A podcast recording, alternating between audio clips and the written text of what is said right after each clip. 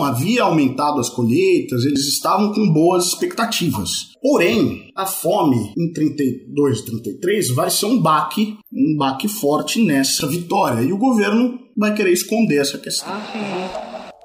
Você está ouvindo o História FM. Salve ouvintes de História FM, bem-vindos a mais um episódio desse podcast produzido pelo Leitor Obriga História. Eu sou Iclis Rodrigues e hoje vamos falar sobre Holodomor. Afinal de contas, o que é que esse evento? Ele aconteceu? O nome é esse mesmo? Quais as controvérsias, os debates dentro da historiografia sobre esse evento? E para falar sobre esse assunto, eu trouxe alguém que conhece o assunto, que já estudou bastante, tem um conhecimento sobre a bibliografia, que vai trazer esse debate aqui pra gente hoje. Rodrigo Ianez. É, a pronúncia é essa? Desculpa. Boa noite, Iclis. É, normalmente a gente fala Yannis. Queria agradecer o convite. Estou aqui direto de Moscou, onde eu moro, onde eu estudei, é, me formei historiador e espero poder contribuir com esse debate hoje com o História FM. Então é isso. Tá preparado para ser chamado de comunista por alguns e anticomunista por outros? ah, já tô acostumado já. Revisionista, stalinista, todos os lados batem na gente.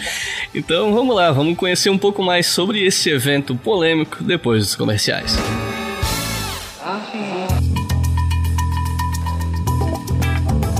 Gente, vocês já viram a nossa loja dentro da Doppel Store? Se você não sabe, a Doppel Store é uma loja de camisetas, vestidos, almofadas e vários produtos com temática científica. E a gente tem uma parceria com a Doppel, então a gente tem oito estampas lá. A gente inclusive está conversando para lançar uma nona estampa em algum momento em breve. E aí tem estampas tanto com textos, estampas com ilustrações divertidas e tal, diferentes cores de camiseta. E adquirindo qualquer uma dessas camisetas da Doppel, além de ajudar uma loja que ajuda divulgadores científicos e que tem compromisso com ciência, também ajuda o nosso projeto, né? Ajuda o História FM. Então, se você está procurando camisetas legais, ou, ou então até talvez uma camiseta com temática histórica, porque você gosta da disciplina, ou talvez você estude história, né? Porque não? Lá você vai encontrar um material bem bacana. Eu prometo para vocês que as camisetas são de excelente qualidade, chegam cheirosinhas na tua casa e tem estampas bem legais. Para acessar a loja é muito fácil. Ou você procura por Doppel Store no Google, ou digita doppelstore.com.br, ou supondo que você tenha dificuldade em entender inglês ou algo do tipo, você entra no nosso site historiafm.com e lá em cima tem o botão Loja. Nesse botão, vocês vão direto para as nossas camisetas na loja, mas tem muita camiseta legal que não é da nossa parceria que vocês vão encontrar lá também. E fiquem de olho porque a Doppel sempre tem algum tipo de promoção rolando, seja de compre 4 pague 3, compre 5 pague 4, coisa do tipo. Então, é muito legal para você fazer compra conjunta com os seus amigos, beleza? Então, fica aí a nossa sugestão na nossa loja na Doppel Store. E eu queria falar dos nossos colaboradores no Apoia-se.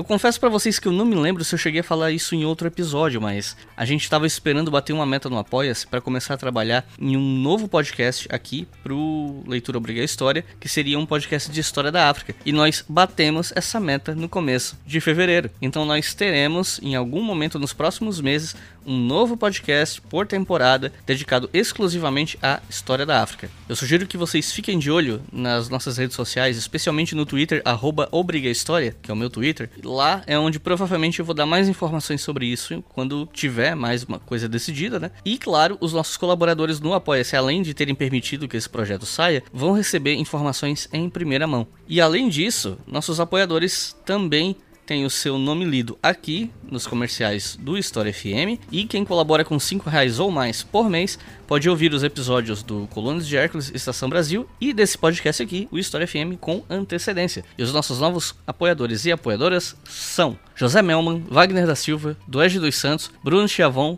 Lucas Dignani, Rafael Monteiro, Silvertex Josemar, Bruno Romboli, Lucas Rodrigues, Sidney Prachedes, José Coelho, Monalisa Ximenes, Rafael Orlandim, Roosevelt de Lima, Jaqueline Almeida, Simone da Silva, Guilherme Bittencourt, Gustavo Farinhaque, Edson Borges, Carolina Guerra, Aline Martimiano, Jefferson Sato, Fernando Turini, Flávia Gomes, Gustavo DN, Alexandre Peter, Davi Rodrigues, Marco Pessoa, Yuri Brito, Rafael de Souza, Saulo de Souza, Lucas Sada, Lohan Ícaro, Lucas Araújo, Diego Matuszewski e Bruno Notari. Muito obrigado, pessoal. Obrigado por me apoiar apoiarem sempre, especialmente nesse momento. Eu ando passando por umas situações bem complicadas do ponto de vista financeiro e graças a vocês que eu não tô surtando. E muito obrigado também por continuar investindo nesse projeto, porque graças a isso eu posso pensar em novos programas, novas produções para vocês, mais conteúdo para quem gosta de história, mais conteúdo para professores que usam nosso material para dar aula ou para se atualizar, mais conteúdo para os estudantes de história ou o pessoal que gosta de quer aprender mais profundamente sobre esses assuntos. Tudo isso é graças a vocês. E se você que está ouvindo quiser nos apoiar também, quiser fazer parte desse grupo de pessoas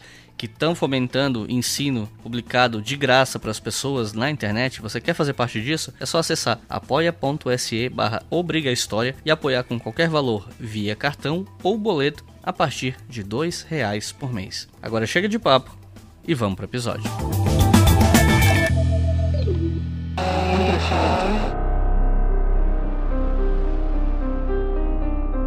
Antes da gente começar a explicar essa história e trazer o debate no meio historiográfico para o pessoal entender não só as polêmicas, mas quais são as posições antagônicas nesse debate, né? Eu vou começar pela pergunta mais simples, entre aspas, né? O que, que é exatamente Olomodor? O que, que é isso? Holodomor é uma junção de duas palavras, no russo, ucraniano também, né? Em russo eles falam Galadamor, em ucraniano Haladomor. A palavra marit, o verbo marit, é matar, causar sofrimento. E a palavra golad, em russo, holad, em ucraniano, é fome. Então é matar pela fome, né? Adquiriu nos últimos anos, nas últimas décadas, essa conotação. Matar pela fome ou, enfim, uma tragédia pela fome. E é como é chamado a fome, especificamente hoje em dia, existe essa, esse entendimento de que se trata, o Lodomor se trata da fome, particularmente dos anos 1932 e 1933, que atingiu a União Soviética, principalmente a Ucrânia, mas a gente vai falar hoje sobre esse tema, que não é somente a Ucrânia, mas principalmente a Ucrânia, então hoje em dia ela tem muito forte essa conotação de uma fome que atingiu a Ucrânia na década de 30. E existe uma série de controvérsias em relação a esse evento, porque ele é muito utilizado politicamente hoje. Na Ucrânia, mas não somente lá, e muito por grupos de uma extrema direita conservadora, eles utilizam esse evento e uma certa narrativa em relação a esse evento para, enfim, compor a agenda deles, principalmente a agenda dos nacionalistas, ultranacionalistas ucranianos.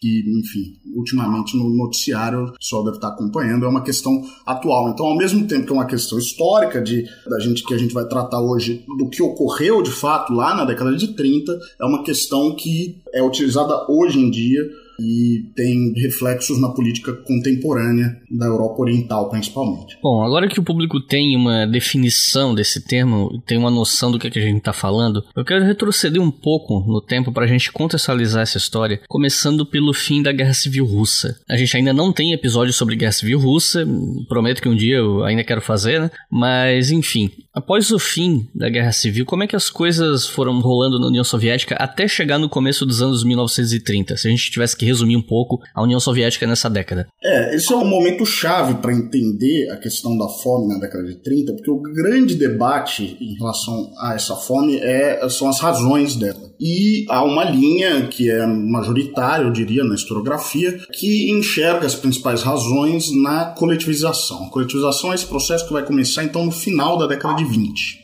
Então é importante a gente delinear mais ou menos o que ocorre ali na década de 20 para até chegar nesse processo de coletivização da agricultura no campo. Após a Guerra Civil, a liderança maior na União Soviética, que era o Lenin, ele decide reorganizar a economia. Durante a Guerra Civil funcionou um sistema econômico que é chamado de comunismo de guerra, que por um período cumpriu aquilo que a qual ele se propunha, que era conseguir abastecer as tropas, enfim, uma economia voltada para o fronte é, em se tratando dessa guerra civil na Rússia. Porém, num, num, a partir de um segundo momento, quando os vermelhos, né, os bolcheviques, já haviam consolidado sua vitória, o comunismo de guerra já não estava apresentando os resultados esperados. É, a economia da Rússia estava destroçada, a gente tem que lembrar que não houve apenas a guerra civil, né, normalmente datada de 1918 a 22, mas houve também a Primeira Guerra Mundial, né, a, a, Revolução e a Guerra Civil vieram na esteira da Primeira Guerra Mundial. Então o país estava já num período quase uma década ininterrupta de guerra, uma guerra extremamente violenta e tanto a agricultura quanto, enfim, a produção industrial estavam muito abaladas. A produção industrial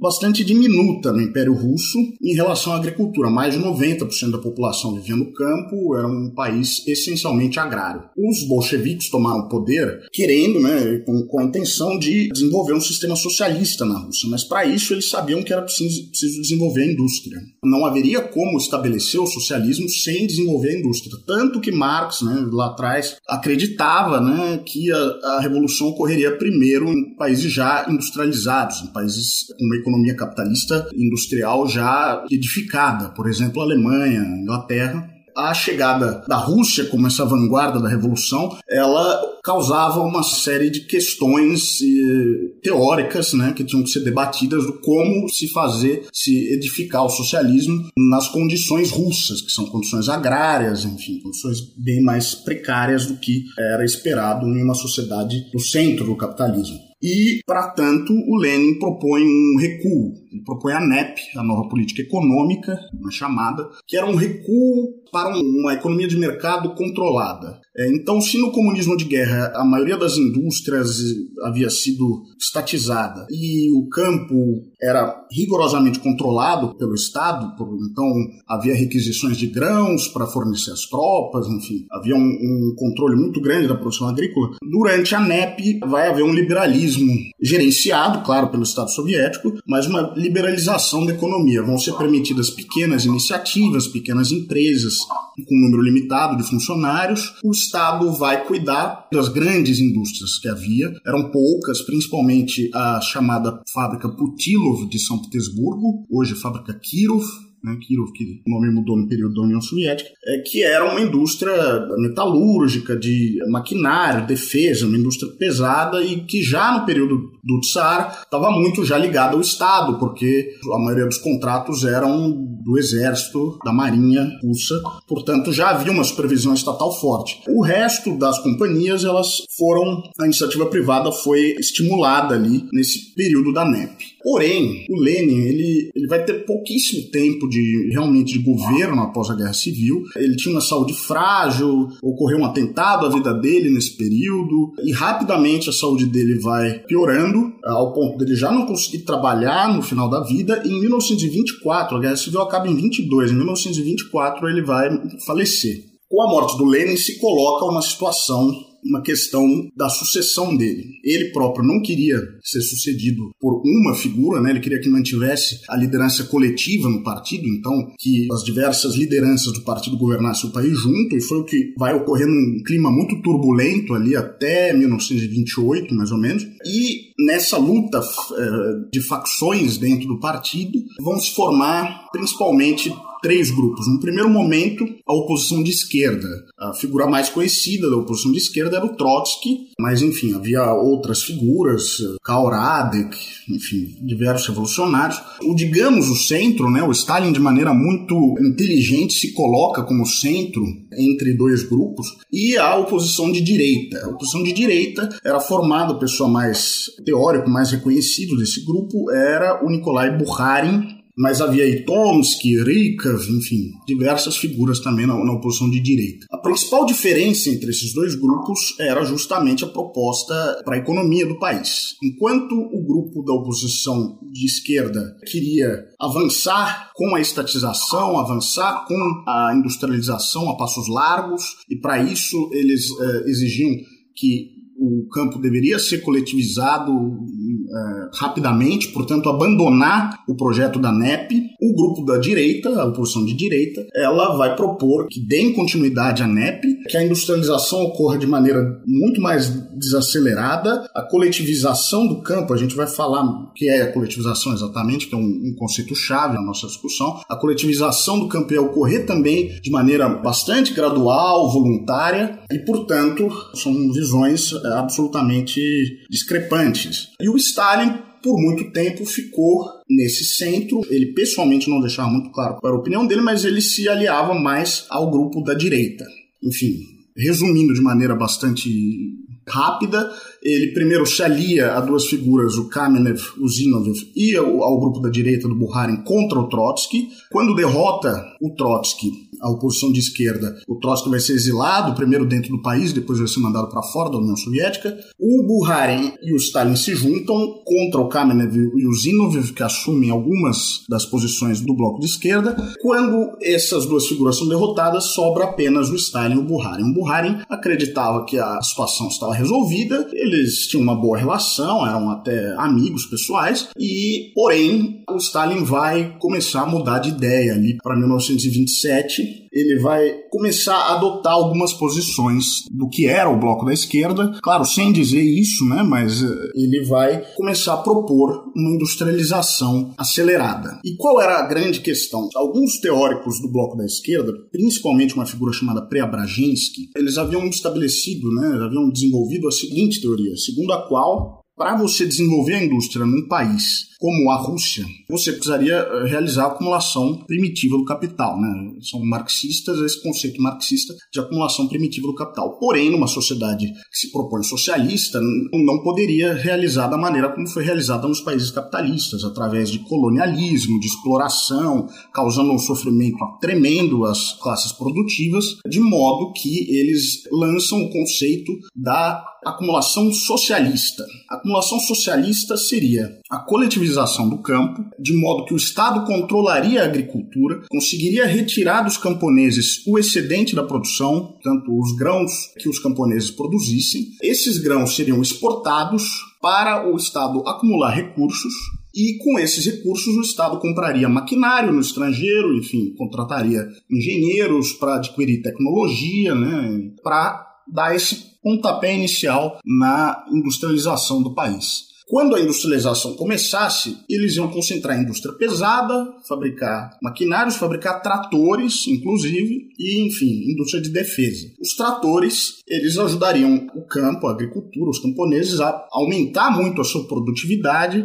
de maneira que se formava um, um círculo fechado, e enquanto mais os camponeses produzissem, mais a produtividade aumentaria, mais tratores seriam produzidos, e isso seria o mecanismo que ia acelerar a industrialização aos moldes que eram necessários. Só que aí havia o debate de como realizar esse controle sobre o campo. O bloco de esquerda queria acelerar a coletivização, fazer uma coletivização forçada, ou seja, utilizar de meios violentos para realizar a coletivização, enquanto o Buharin achava que ela deveria ser muito mais lenta, voluntária, inclusive ele fica famoso um slogan dele que vai ser alvo de muitas discussões dentro do partido, que era camponeses Ele acha que dentro da estrutura da NEP era possível que os camponeses enriquecessem e o Estado soviético, enfim, lidaria com essa classe semi-capitalista, digamos assim, dentro do seu próprio Estado, então ficaria até certo ponto dependente deles, mas que essa era a única maneira de lidar com a questão agrária num país majoritariamente camponês, um país em que, enfim, imensa maioria da população dependia e vivia do campo. Então, essa era toda a situação colocada ali até o final da década de 30. O Stalin ele vai derrotar o Buharin dentro do partido. A proposta dele vai ter mais apelo, porque a NEP sempre foi enxergada como um, um, processo temporário. Sempre se imaginou que em algum momento haveria a coletivização, a estatização de todas as empresas, uma economia gerida então pelo Estado. Essa era a expectativa do partido no geral. E a partir do momento que o Stalin assume essa posição, ele vai, e também por meio do controle burocrático que ele exercia sobre o partido, o fato dele controlar a administração, as nomeações, ele vai conseguir com que a posição dele seja a posição aceita e a, a oposição de direita, portanto, vai ser derrotada. É nessa situação que se encontra a Rússia no final da década de 20. Um dos elementos para a gente entender esse debate é a questão da coletivização da produção de alimentos. E aí eu queria te perguntar qual é o princípio da coletivização de produção de alimentos, como é que ele funcionou na prática, enfim, qual é o princípio disso e o funcionamento? O que vai fazer o Stalin mudar de ideia é que ele vai em 1927, ele vai uma viagem, faz uma viagem à Sibéria para inspecionar a situação do campo e, enfim, realizar a compra de grãos, a coleta de grãos, e ele vai mudar de ideia, principalmente após essa viagem dele ele vai achar que a coletivização precisa ser forçada. E o que é essa coletivização que a gente tanto está falando? Para isso eu vou voltar um pouco, vou voltar para o início do século XX, quando ocorre a reforma de Stolypin. Stolypin era um ministro ainda no tempo do, do czar, né, do imperador russo. Ele era o, enfim, o chefe do Conselho de Ministros e ele vai tentar uma reforma que vai se propor a resolução da questão no campo. A questão do campo era uma questão central, mesmo no período do Império, ainda no período do Império, porque a Rússia ela só havia se livrado da servidão em 1861. Então, um dos últimos países a libertar os servos. Até então, os servos eram presos à terra, eram comercializados como se fossem objetos. Então, você comprava a terra, vinha com servo junto, enfim. É, era um, um sistema que até os russos usam a palavra que em russo significa escravidão. Para eles era um um sistema análogo à escravidão. De modo que a questão agrária era muito grave. Eles libertaram os servos, mas não resolveram a questão. E como funcionava até então o campo? O campo funcionava com as abchinas, ou uma palavra que significa comunas, ou ou MIR, também leva esse nome, MIR. Os camponeses se auto-organizavam. Existia uma responsabilidade coletiva. Então, eles precisavam produzir tanto, era a vila inteira. Se alguém não produzia, alguém ia produzir mais, e eles se compensavam dessa maneira porque a responsabilidade era dividida com toda a vila. De modo que um modo de vida coletivo, comunal, não era algo estranho aos camponeses da Rússia. Só que o Stalin queria quebrar com esse sistema. Ele queria destruir a China. Ele achava que era um passo fundamental para modernizar a agricultura na Rússia. E ele fez isso instituindo um sistema de terras privadas, né? de lotes privados. Então não mais a vila vila cultivava um conjunto, uma grande porção de terra, mas agora cada camponês, cada família tinha um pequeno lote que lhe cabia. Isso fez com que surgisse uma classe de camponeses ricos que, ou por terem um terreno ou por terem um lote mais apropriado, ou enfim, por terem mais recursos, eles conseguiram obter mais sucesso na atividade econômica deles e com o tempo eles foram comprando lotes de outros camponeses e se tornando cada vez mais ricos. São os camponeses ricos e eles vão, mesmo depois da revolução, essa figura ela ainda vai ser a figura mais poderosa ali no campo entre os camponeses da Rússia. E a União Soviética o que propunha? Ela propunha um tipo um pouco diferente de coletivização, não exatamente esse sistema da comuna russa, né, da Mir, mas um, um sistema de fazendas coletivas. Então, o que eles fariam era organizar diversas vilas, enfim, o tamanho das fazendas coletivas variava muito, mas organizar algumas vilas numa estrutura só, uma fazenda coletiva, é, que seria gerenciada por alguém, normalmente alguém do partido, mas enfim, no início, inclusive, eles vão trazer pessoas das cidades, pessoas que não tinham grande conhecimento, é, eles depois vão mudar essa política para administrar a, as fazendas coletivas, porque eles percebem que não funciona, que era mais apropriado pegar alguém com conhecimento maior do campo, mas de toda forma, eles organizariam essas aldeias nessas grandes fazendas coletivas e o principal objetivo era mecanizar o campo. Né? Então, a gente, no início do século XX, a Rússia tinha ali, uh, ano de 1913, a Rússia tinha 150 tratores no país inteiro. A gente está falando do Império Russo, um país que se estendia do Mar do Japão ao Mar Báltico, o Mar Negro, né? um país enorme. Ainda hoje a Rússia é esse país gigantesco. O Império era ainda maior. E 150 apenas tratores no país, enquanto nos Estados Unidos eles tinham, no mesmo ano, tinham sido produzidos aí, se eu não me engano, o, o número que era de 3 mil tratores. Uma diferença considerável, isso ainda antes da Revolução. E, desse modo, é, a União Soviética desejava mecanizar. O principal fator era a mecanização. Para isso, eles criariam as chamadas MTS, Machinotractorne Stances, estações de veículos e tratores, tradução razoável. E essas estações elas iriam emprestar os camponeses as máquinas agrícolas para os calrosas. Calrosa é a palavra para fazenda coletiva em russo. A gente vai falar muito hoje dos calrosas. Então, uma estação de tratores emprestava para vários calrosas. Essa era a ideia da coletivização. É uma simplificação, porque existiam diferentes modelos de fazenda coletiva, mas o modelo mais que mais foi adotado era esse de que os camponeses então eram organizados em várias vilas nas fazendas, eles tinham que cumprir uma cota de produção Normalmente essa cota variava em torno de 40% da produção de grãos iria para o Estado, o Estado ia comprar esses grãos a um preço tabelado, um preço baixo, e o, o resto ia servir tanto para a subsistência dos camponeses, quanto eles poderiam, existia a permissão deles venderem isso, esse excedente de produção. Além disso, os camponeses tinham lotes privados. No início, esses lotes eram muito pequenos, ao longo da história soviética, eles vão aumentar conforme reformas no campo vão ser instituídas. No início eram lotes bastante pequenos, mas onde eles podiam plantar e criar animais de pequeno porte. Os animais de grande porte pertenciam ao calroz, eles eram coletivizados. Né? Então, quem possuía animal teria que entregá-lo ao calroz, o animal deveria servir ao interesse de todas as vilas do calroz. Esse era o processo de coletivização. Claro que as coisas não funcionam da maneira como são planejadas, na maioria das vezes, né? E numa situação como a da União Soviética, com várias contradições, o processo foi um processo bastante difícil, bastante violento, esse processo da coletivização. Mas a proposta era essa. For the second time in the lives of most of us, we are at war.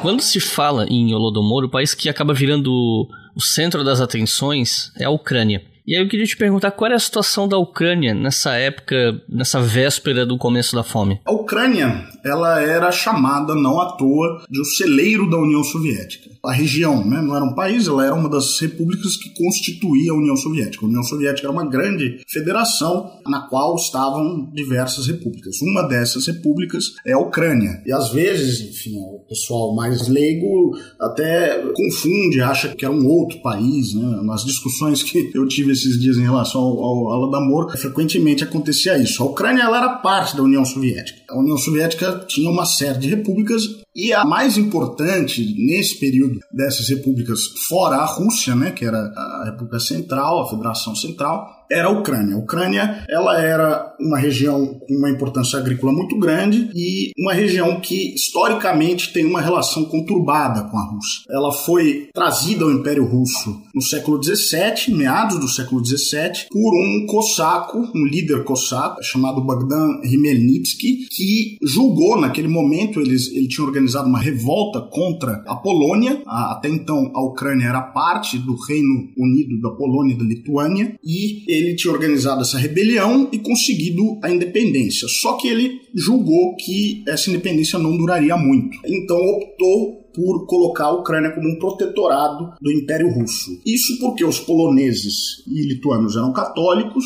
os russos ortodoxos, modo, e os ucranianos são ortodoxos, de modo que ele julgou naquele momento que era um mal menor se submeter à Rússia, pelo menos a Rússia era ortodoxa também. Mas foi uma relação, enfim, conturbada, porque houve períodos em que os imperadores, os czares da Rússia, proibiam a língua ucraniana de ser ensinada, enfim, proibiam, tentavam processos de russificação, né, ou seja, de assimilação das minorias étnicas para torná-las mais próximas dos russos e são processos violentos. E o que ocorre na guerra civil é que a Ucrânia é uma das regiões mais onde a guerra civil foi mais turbulenta. Havia diversos grupos lutando ali na Ucrânia. A guerra civil, no geral, eram vermelhos contra brancos, né, bolcheviques contra diversos exércitos, alguns pró-tsar, outros, enfim, todos eles conservadores, querendo restaurar uma ordem não socialista, né, anti-bolchevique. Mas na Ucrânia a situação era muito mais complicada. Havia então o exército chamado Exército Negro do Nestor Makhno, que eram anarquistas. Havia grupos mais ligados a uma social-democracia, mais nacionalistas ucranianos. Um dos líderes é o Isaac Mazepa, a gente vai falar mais tarde. Enfim, a Ucrânia foi ali um caldeirão de batalhas, de projetos se enfrentando, mas no final os bolcheviques saíram vitoriosos. Os bolcheviques, num primeiro momento, Lenin começa um processo de ucranização, ele começa a fomentar a língua ucraniana, a literatura ucraniana, enfim, apoiar esse desenvolvimento da cultura ucraniana que por muito tempo, por muitos períodos, tinha sido sufocado no período do czar. Só que na virada do, dos anos 30, o Stalin, de maneira geral na União Soviética, vai promover uma ideia de que a Rússia era a primeira entre as nações da União Soviética. Então a primeira entre iguais, de modo que não é, não são totalmente iguais. Mas isso vai desagradar alguns nacionalistas ucranianos que haviam ficado na Ucrânia e, enfim, vai haver um processo um pouco de retrocesso dessa ucranização que havia ocorrido na década anterior.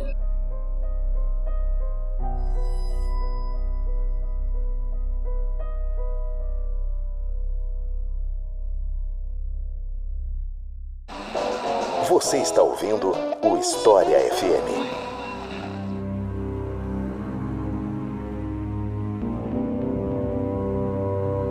Agora que a gente já deu uma boa introduzida no assunto, já deixou as bases para o pessoal entender melhor essa situação, eu queria te perguntar sobre como aconteceu essa grande crise de fome e como ela afetou na prática uh, o dia a dia das pessoas. Se fala muito sobre como algumas pessoas tiveram que apelar para o canibalismo para sobreviver, por exemplo, e essa afirmação por si só já é motivo de disputa, porque o canibalismo é uma coisa horrível, um tabu, né, de certa forma. E quando um determinado grupo chega em uma situação tão extrema, sempre acaba ocorrendo um movimento de negação dentro dessa própria sociedade, né? Então o debate acaba sendo levado para um lado quase civilizacional, meio que tipo, ah, nosso povo jamais faria isso, algo assim. Isso aconteceu em outros lugares, em outros momentos da história também. Enfim, eu tô focando nessa coisa do canibalismo, mas a pergunta é sobre como essa crise aconteceu, né? Não só essa parte do canibalismo que a gente pode falar ou não, mas enfim. Você pode contar pra gente como é que foi essa fome, como é que as pessoas tentaram sobreviver diante dela e por aí vai? O grande problema que nós temos em relação a essa fome de 1932 e 33 é a questão das fontes. Nós temos poucas fontes e poucas fontes confiáveis em relação a esse tema. E aí isso entra um pouco já na, no período posterior à fome, quando essa história começou a ser contada e de que maneira ela foi contada. Agora, fome na Rússia é, e na Ucrânia, né, no Império Russo, não era nenhuma novidade. Não era, lamentavelmente, né, tragicamente, não era algo incomum. Se a gente observar ali no segunda metade do século XIX e início do século XX, havia ondas de fome constantes na Rússia. A cada seis, sete anos ocorria ondas graves de fome. Em 1842, o governo imperial, né, do, do Nicolau I na época, ele constata que é um, um problema cíclico. Então, por exemplo, vou mencionar alguns anos em que houve ondas de fome. 1873 a 1874. 1891 a 1892, essa é uma das piores fomes. Hoje acredita-se que entre 11 e 12 milhões de pessoas tenham morrido nessa fome e ela é muito provavelmente bastante mais grave do que foi a fome de, de 1932. Então, 1896 a 98, 901 a 902, 906 a 907, 911 a 912. Então vejam que é algo constante. E finalmente 1921 a 1922, uma fome terrível terrível foi a soma de uma terrível seca que ocorreu principalmente na região do Volga, maior rio da Europa, né, o Volga, somado às consequências da guerra civil que estava na sua etapa final. De modo que não era uma novidade na Rússia a fome. Em 1932 e 33, hoje em dia, o que a gente tem de fonte né, primária desse evento são relatos do governo soviético, são os, os relatórios que o governo soviético fez em relação à fome.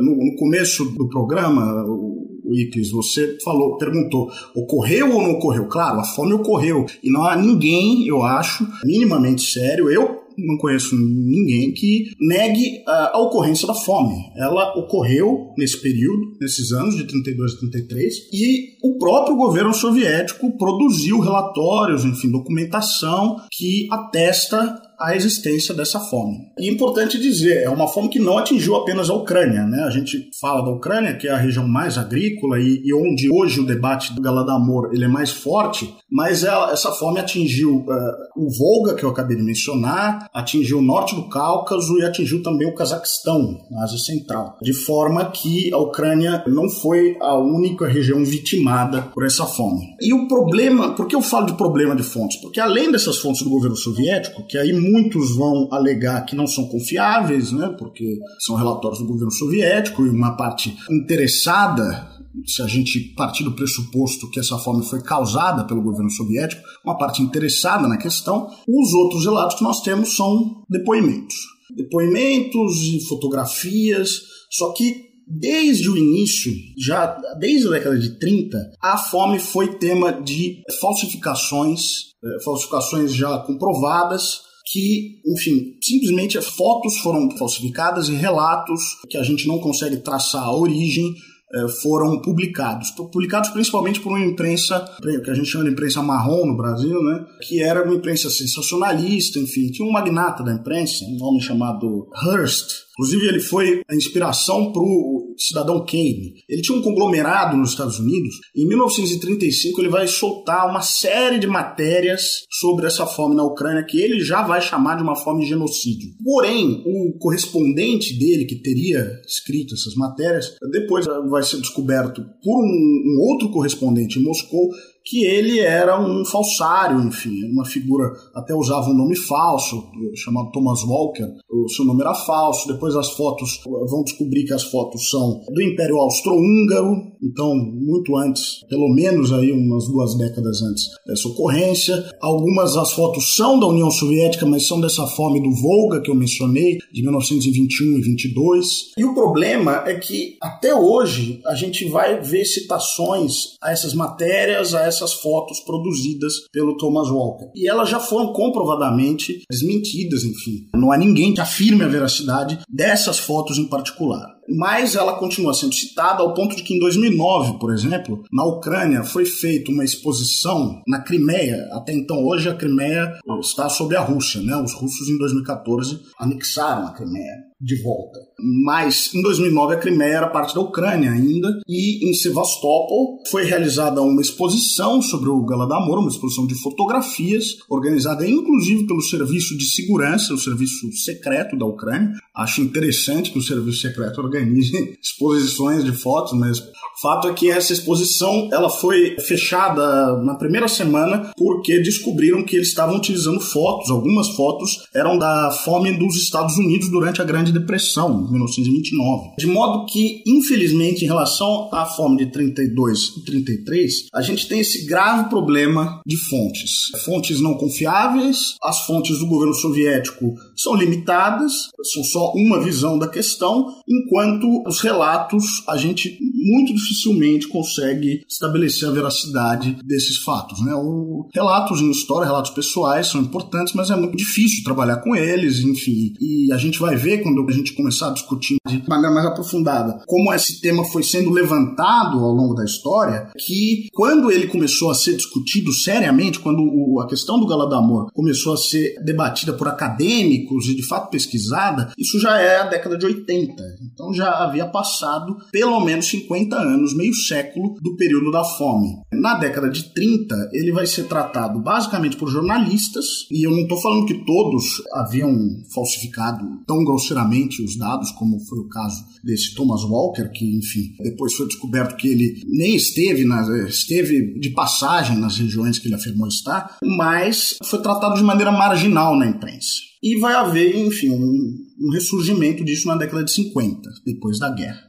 Mas especificar detalhes sobre essas narrativas, a questão do canibalismo, é muito difícil. É muito difícil porque a maioria das fontes que tratam desses temas são fontes são pouco confiáveis. São relatos que foram, nessa década de 50, eh, compilados em livros organizados por emigrês ucranianos, dissidentes ucranianos que fugiram da Ucrânia depois da guerra e muitos dos quais lutaram ao lado dos nazistas na Segunda Guerra Mundial. E, inclusive, é um elemento muito complicado de antissemitismo em algum desses relatos. São livros, vou até mencionar o nome de três desses livros que são fontes que lançaram algumas bases para a construção do que seria a ideia do Golodomor depois. Um livro chamado Calvário da Ucrânia, Gogolsa of Ukraine, outro Os Feitos Negros do Kremlin, The Black Deeds of the Kremlin. É, eu estou falando em inglês porque a gente não tem nenhum desses livros traduzidos e bem, é material, como vocês vão ver, propagandístico fascista. E Communism the Enemy of Mankind, Comunismo inimigo da humanidade. Todos da década de 50.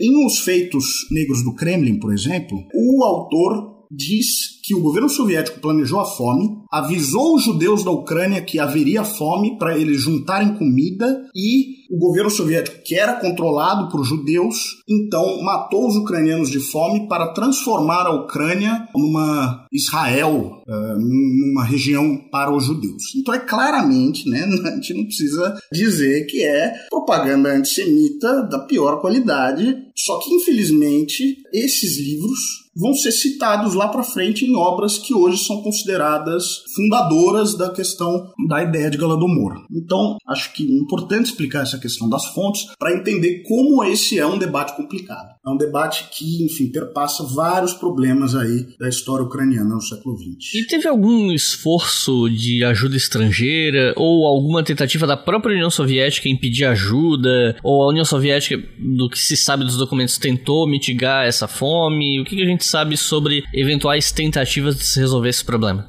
O que a gente sabe sobre a reação do governo soviético é que ela veio muito tarde. Uma das melhores fontes que a gente tem sobre esse tema é uma troca de correspondências entre o Stalin e o Kaganovich. Né, o Kaganovich ele era justamente, inclusive, um judeu ucraniano, era o segundo homem do país ali na década de 30.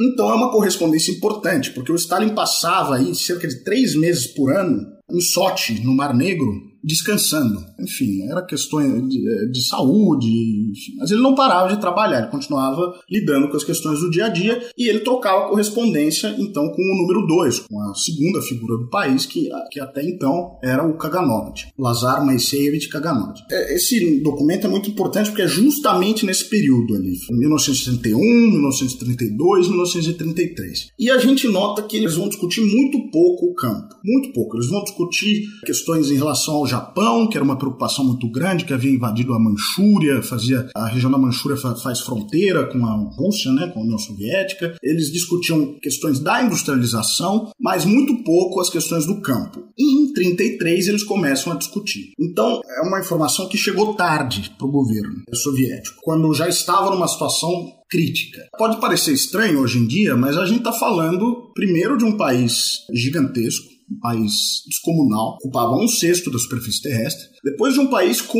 uma infraestrutura muito precária, com estradas precárias, com infraestrutura de comunicação extremamente precária. Para ter uma ideia, essa correspondência ela ocorria de cartas mesmo.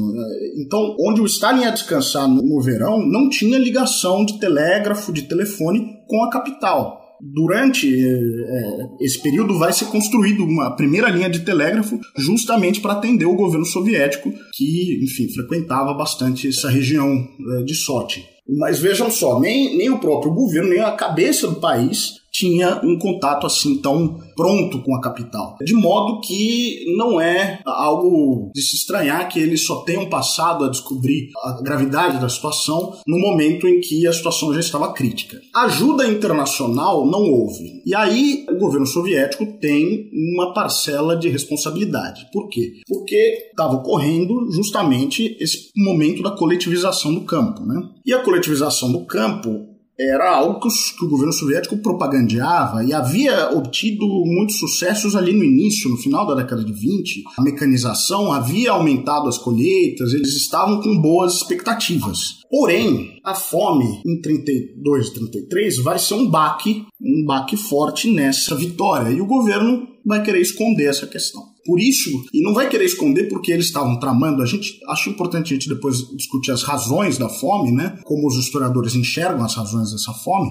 mas não é porque o governo soviético tramou ela que eles queriam esconder. Eles queriam esconder para continuar o processo de coletivização, não assumir que o processo de coletivização tenha sido uma falha. E, bem, eu considero, e depois eu vou falar as razões, que a coletivização não foi uma falha. Mas se a gente pegar uma citação do próprio Isaac Mazepa, que eu já mencionei, que era um líder ucraniano da Guerra Civil, que estava no período escrevendo para jornais ucranianos de emigrados na Europa, na Europa Ocidental, portanto fora da União Soviética, ele mesmo fala que a luta dos kulaks, dos camponeses ricos, depois a gente precisa tratar de quem é essa figura, mas enfim, a luta da elite dos camponeses, aqueles camponeses que haviam juntado muitas terras e, enfim, dominavam o campo contra a coletivização, contra o governo soviético, o maior golpe que eles tinham dado no governo soviético era a fome de 32 e 33. Portanto, os ucranianos nacionalistas no estrangeiro identificaram em algum em determinado momento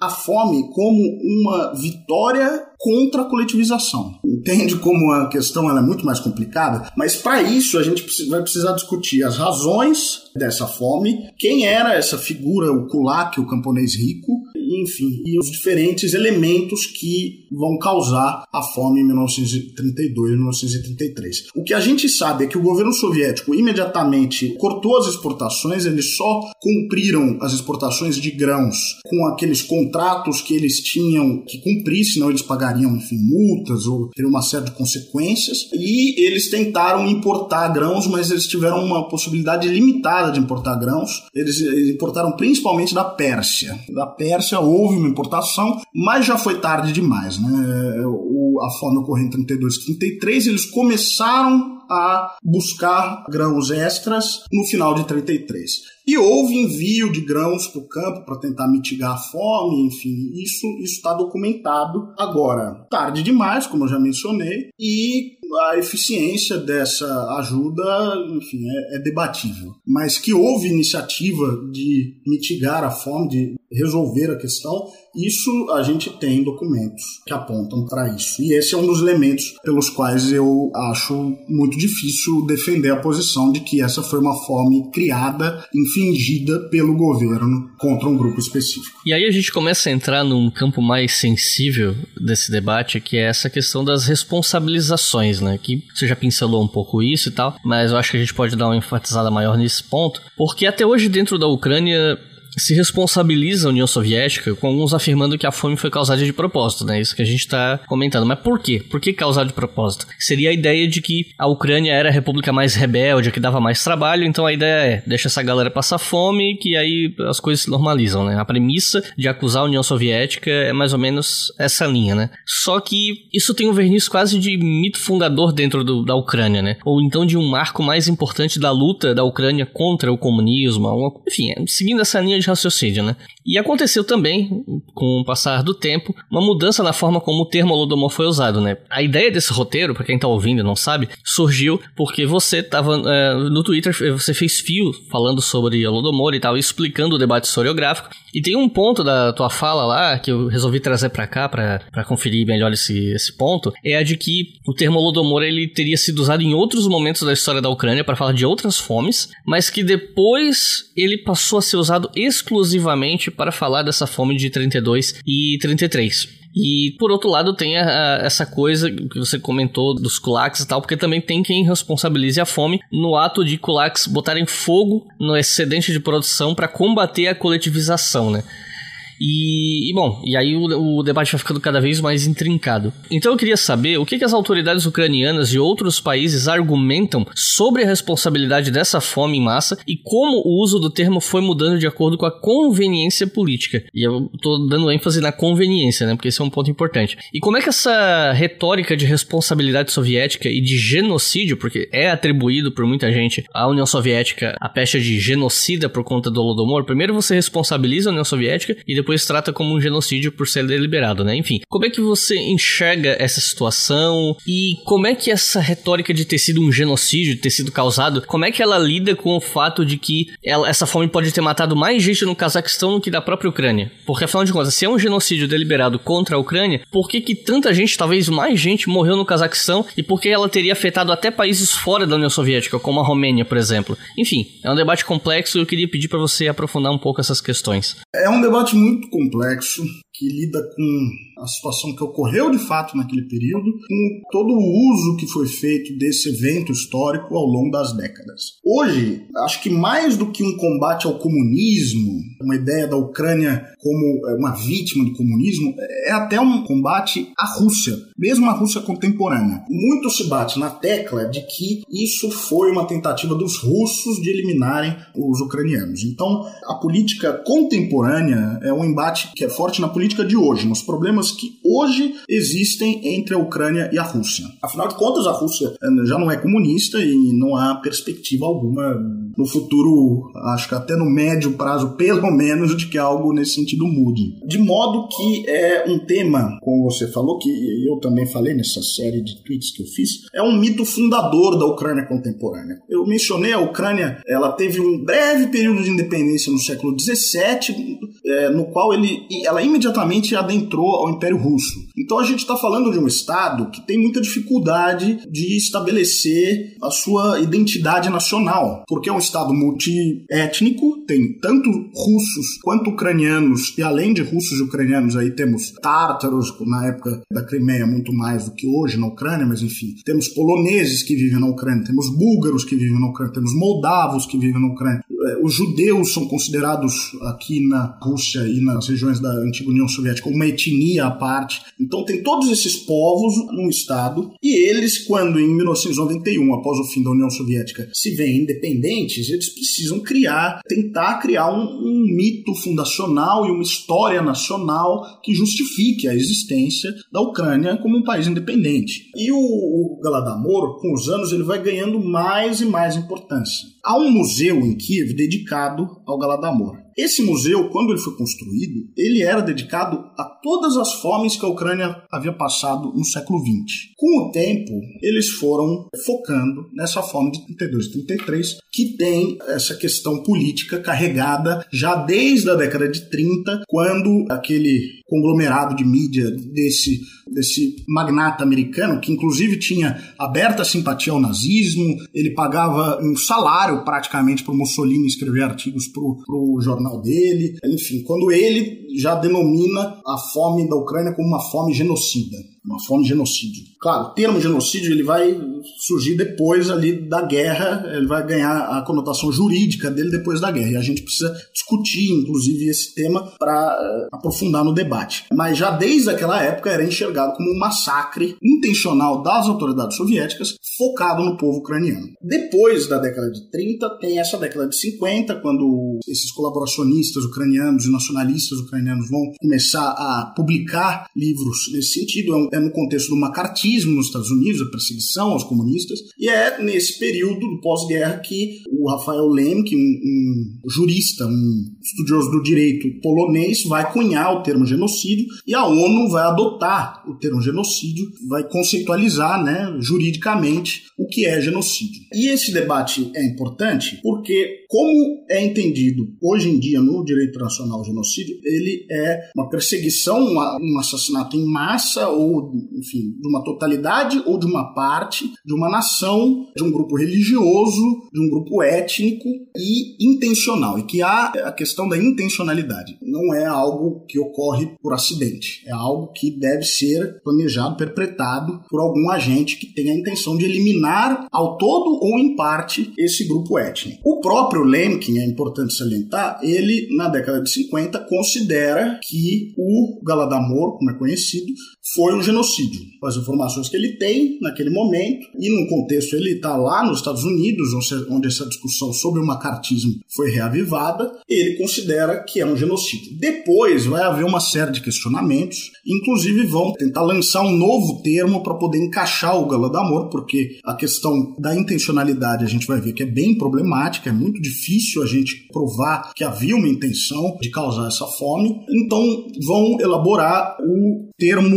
estratocídio, que um, um, dissidente lituano da União Soviética, né? A Lituânia, a Lituânia depois da guerra é parte da União Soviética. Se é um dissidente lituano que vivia no Reino Unido, ele vai tentar colocar a questão do estratocídio para resolver que seria uh, um genocídio voltado a uma classe, para resolver então um segundo problema que a gente tem na definição do Galadamor como genocídio. Esse segundo problema seria o, o fato que você já mencionou, que é o fato de que não somente ucranianos foram vitimados por essa fome. Eu já mencionei muitos russos do norte do Cáucaso, e aí várias nacionalidades do norte do Cáucaso, russos do Volga e cazaques, né, da Central, Cazaquistão, também sofreram tremendamente com a fome, especialmente os cazaques, de modo que a gente não consegue estabelecer um grupo nacional que teria sido vitimado por essa fome caso ela tivesse sido deliberadamente fabricada. Então ele tentou estabelecer esse conceito de estratocídio para lançar a ideia de que então o governo soviético cometeu um genocídio contra a classe dos camponeses, contra o campo, de modo que não só os ucranianos agora são as vítimas, mas os cazaques, os próprios russos camponeses são as vítimas do governo soviético. Eu também acho essa interpretação problemática, a gente vai falar mais para frente, quando tratar das diferentes posições dos historiadores em relação ao tema, mas o fato é que ela, enfim, principalmente ali no Cazaquistão, existe essa demanda de se discutir Golodomor para além da Ucrânia. Você mencionou que possivelmente mais cazaques teriam morrido na fome de 32 e 33 do que ucranianos. É difícil estabelecer, vai depender de quem está olhando, né? As estimativas elas variam muito. Então, na Ucrânia, a fome varia, dependendo de quem está falando, de 700 mil mortos a 20 milhões. 20 milhões e depois a gente vai ver que é um dado que não tem menor cabimento simplesmente não corresponde às fontes.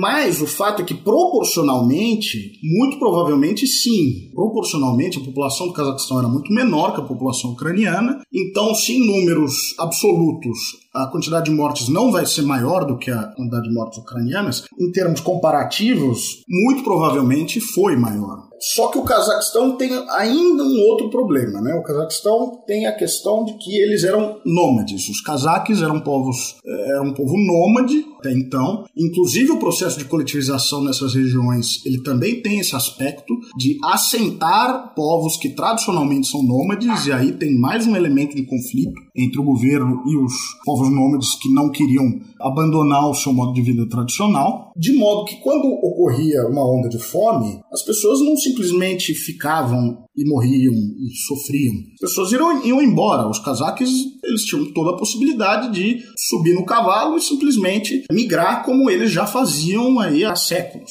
E é sabido é, que centenas de milhares de cazaques frente à coletivização e frente à fome, simplesmente migraram, saíram de onde estavam e foram, muitos deles cruzavam a fronteira com a China. Era uma fronteira muito pouco policiada, muito porosa. A União Soviética ainda estava nos seus primeiros anos, nos né, seus primeiros 15 anos. A China estava num período de intensas guerras civis, ali, o período que é conhecido como o dos senhores da guerra na China, e os cazaques simplesmente atravessaram a fronteira. Os números chegam a centenas de milhares de pessoas. E esses números, muitas vezes, também vão ser incluídos entre aqueles que teriam morrido, né? entraram na estatística, porque os historiadores, ao tentar estabelecer, né, descobrir o número de mortos, eles uh, consultam o censo e o censo mostra uma queda populacional considerável e aí eles tiram a diferença e colocam aí alguns historiadores colocam todos eles como mortos, sendo que muitos deles na realidade simplesmente migraram. Só que é muito, muito complicado a gente estabelecer quantas pessoas migraram, quantas pessoas passaram fome. Quando a gente for discutir a historiografia, né, os diferentes autores, a gente vai ver o quão complicado é esse processo. Mas enfim, então existe todo um debate. O Cazaquistão ele é muito invisibilizado, pouca gente sabe que eles também sofreram essa fome. Eles, inclusive, têm um nome próprio, o Golodomor, no Cazaquistão. É também tratado como uma tragédia nacional, assim como na Ucrânia, só que é uma questão pouquíssimo discutida. Pouquíssimo discutida. Os russos já, já são mais discutidos. Tem um historiador russo, Kondrashin, extremamente anticomunista, extremamente antissoviético, mas que o trabalho dele é basicamente mostrar como os números de mortos na Ucrânia não são consideravelmente maiores do que os números de mortos entre camponeses russos. A ideia dele é provar que não há um, não houve um interesse em eliminar os ucranianos como nação, ou enfim, debilitar os ucranianos como nação, mas sim que a classe camponesa como um todo é, foi vitimada por essa fome. Ele também acha que a responsabilidade é do governo soviético, mas ele combate a ideia de que essa fome foi fabricada contra o povo ucraniano. Então essa é a problemática do genocídio, de chamar ou não de genocídio, porque a questão da intencionalidade ela é muito debatida, a gente vai falar as razões mais para frente, e a questão do alvo, né? Porque o genocídio ele estabelece claramente que é um grupo étnico, um grupo é, religioso, um grupo nacional é o alvo desses massacres, desse assassinato em massa, de modo que é muito difícil encaixar o Galadomor nessa, nessa categoria e há um extenso debate. Um extenso debate em que, olha, eu não, não saberia nem dizer, mas eu diria que 50% dos historiadores vão dizer que é um genocídio e 50% vão dizer que não é, e aí tem muitos meandros, muitos detalhes nessa discussão. Só para terminar, então, essa questão é central na Ucrânia hoje e a discussão girou muito em torno da maneira como ele foi construído, então, essa ideia de Galadamor. Hoje na Ucrânia é tido como um tema enfim, tabu você julgar que os ucranianos não foram vítimas dessa fome é algo inaceitável hoje na Ucrânia. Só que, enfim, tem todo esse problema de que não somente ucranianos morreram, e mesmo dentro da Ucrânia não foram somente ucranianos que morreram. Búlgaros morreram, búlgaros, inclusive, proporcionalmente, existem algumas fontes que apontam para um número maior proporcional, mas eles eram um grupo relativamente pequeno. Morreram moldavos, enfim, e o Cazaquistão é o exemplo aí mais claro disso. They don't hang you because you're a Baptist, they hang you, because you're blind. E um complicador nesse assunto que eu acho que realmente atrapalha a discussão é que isso acontece na década de 30. Década de 30 é a ascensão do nazismo na Alemanha e quem estudou a história sabe que isso levou à Segunda Guerra Mundial e o grosso do conflito se concentrou entre o avanço alemão e a defesa soviética. Então, uma coisa que atrapalha esse debate é que os nazistas, sabendo dessa fome que ocorreu na Ucrânia, acabaram usando isso para refinar uma propaganda anticomunista na época. E aí eu queria te perguntar como é que os nazistas fizeram isso e como isso influenciou o debate até hoje, né? De certa forma, até hoje, a propaganda nazista em torno do que aconteceu nessa fome e a interpretação que eles deram para isso, para fazer propaganda anticomunista, acabaram influenciando narrativas até hoje. Então, eu queria pedir para você explicar um pouco como é que foi isso. O magnata da mídia, o Hearst, ele tinha, assim, já mencionei que ele tinha simpatias nazistas. E a partir do momento em que ele começa a veicular essas matérias, elas começam a ser veiculadas na Alemanha também. A Alemanha, lembrando que a partir de 33 já estava sob controle do Partido Nazista. E o, ministro da propaganda nazista, o Goebbels, ele toma um interesse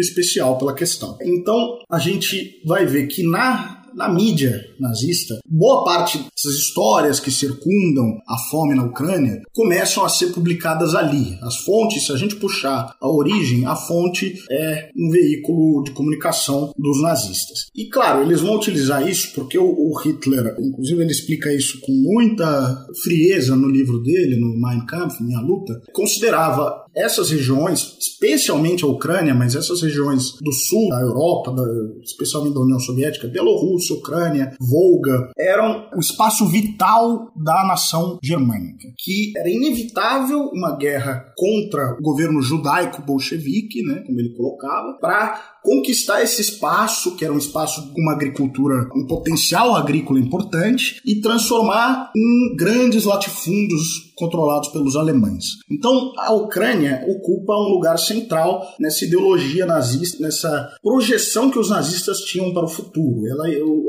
os, ter, os territórios ocupados pelos eslavos, que os alemães identificavam como subhumanos, Untermenschen, termo que eles até puxaram lá dos Estados Unidos, mas enfim, outra história. Esse território era sempre um projeto nazista para o pós-guerra, no qual a nação alemã ia enfim, florescer às custas dos outros povos. Os eslavos, segundo os planos do Hitler, os eslavos seriam pela metade massacrados, o resto ia ser escravizado e trabalhariam como escravos nessas fazendas, não teriam direito à educação, seriam imbecilizados e tratados verdadeiramente como animais, enfim, escravos nessas grandes propriedades que ele formaria na Ucrânia. E na Segunda Guerra, a partir de 1941, a Alemanha de fato declara guerra à União Soviética e os primeiros territórios territórios ocupados são esses, são não somente os países bálticos, mas a Bielorrússia, e a Ucrânia. E para isso ele vai se utilizar, né, os nazistas vão se utilizar de um grupo que era minoritário. Hoje em dia eh, se fala muito nos colaboracionistas ucranianos, mas eh, não era, enfim,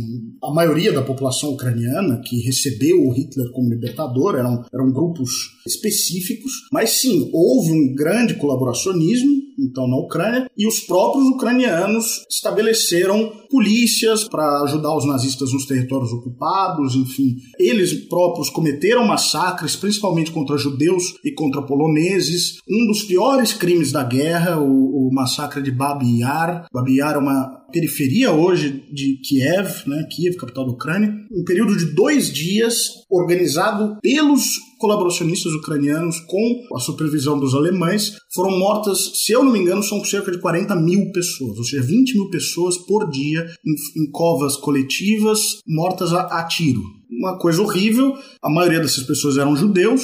A população judaica de Kiev foi, enfim, praticamente eliminada numa, em questão de dois dias. E um exemplo de um crime cometido aí pelos colaboracionistas. Lamentavelmente houve um grande colaboracionismo. Não é exclusivo da Ucrânia, outras regiões da União Soviética e os próprios russos tiveram um, um exército colaboracionista russo, mas na Ucrânia foi uma das regiões onde esse colaboracionismo foi mais forte. E no pós-guerra, muitas dessas pessoas sabiam que elas seriam punidas e punidas eventualmente com pena capital após a guerra e eles fugiram então da Ucrânia em direção ao Ocidente e muitos deles vão parar lá na, nos Estados Unidos e a partir da década de 50 no Canadá. Por que, que eu estou mencionando isso? Porque o Canadá vai ser palco na década de 80 do grande debate sobre o Golodomor que vai trazer novamente o Golodomor e dessa vez um envolvimento considerável da academia, né, lá na década de 80 muito estimulado por comunidades ucranianas que viviam no Canadá. Os ucranianos chegaram aos milhares nesse período pós-guerra. Claro que nem todos eram colaboracionistas, mas existem, enfim, a gente hoje sabe que membros da Waffen-SS da Ucrânia, membros ucranianos, né, desse braço da SS nazista, foram aceitos no Canadá. Eles haviam apenas mudado o nome de, no final da guerra de Waffen-SS para Divisão do Inexistente Exército Nacional Ucraniano e foram aceitos não estavam na lista de colaboracionistas que o Canadá tinha e foram aceitos lá no Canadá na década de 50. Então, realmente, esse envolvimento da questão dos nazistas e de colaboracionistas fascistas, ele acaba tendo, cumprindo um papel significativo na construção da narrativa do Galadamor.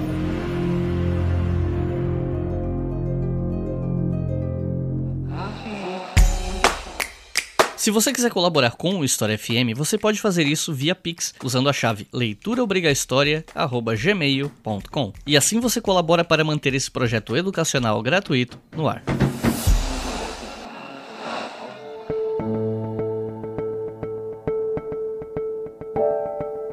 Agora eu queria trazer nesse bloco 3 o debate historiográfico em cima desse tema, porque muita gente já escreveu sobre isso, e apesar das diferenças entre os autores, me parece que a maioria meio que gravita em torno de um denominador comum em alguns pontos principais, a julgar pelo que eu li do que você escreveu sobre isso, né? Você citou vários autores como a Sheila Fitzpatrick, Mark Tauger, Stephen Wefcroft, nem sei se tô pronunciando o nome dele certo, mas enfim, o Oleg He...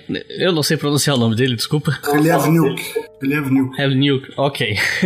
que inclusive foi teu professor, até onde eu sei. E entre outros, como Robert Conquest, que talvez seja o autor mais polêmico e conhecido desse debate, né? Como as posições dele são facilmente instrumentalizáveis por algumas vertentes político-ideológicas, ele acabou ganhando muito espaço. Então eu queria te fazer essa pergunta que talvez seja mais importante desse episódio, que é quais são as posições dos principais autores sobre esse assunto. Então, se você pudesse meio que fazer um quem é quem desse assunto e um resuminho do argumento de cada um desses autores que você mencionou, né? O que é que esse pessoal escreveu sobre Holodomor e, enfim, fica à vontade. Tá, é, eu também acho que esse, é, essa é a parte mais acho importante do debate para a gente estruturar isso no, no, como ele é visto hoje na academia, né? Para a gente não ser acusado de leviandade, enfim, de negacionismo, de revisionismo no, no sentido que a gente vai ver que é, há um, um, grupo desse que é chamado de revisionista, mas não é o revisionista histórico que a gente conhece, é simplesmente uma escola do, do pensamento sobre a Rússia, a escola revisionista. Enfim, para não, não sofrermos esse tipo de acusação, é importante a gente calcar os argumentos e mostrar como se posicionam hoje em dia os acadêmicos em relação ao tema. Eu acho que o tema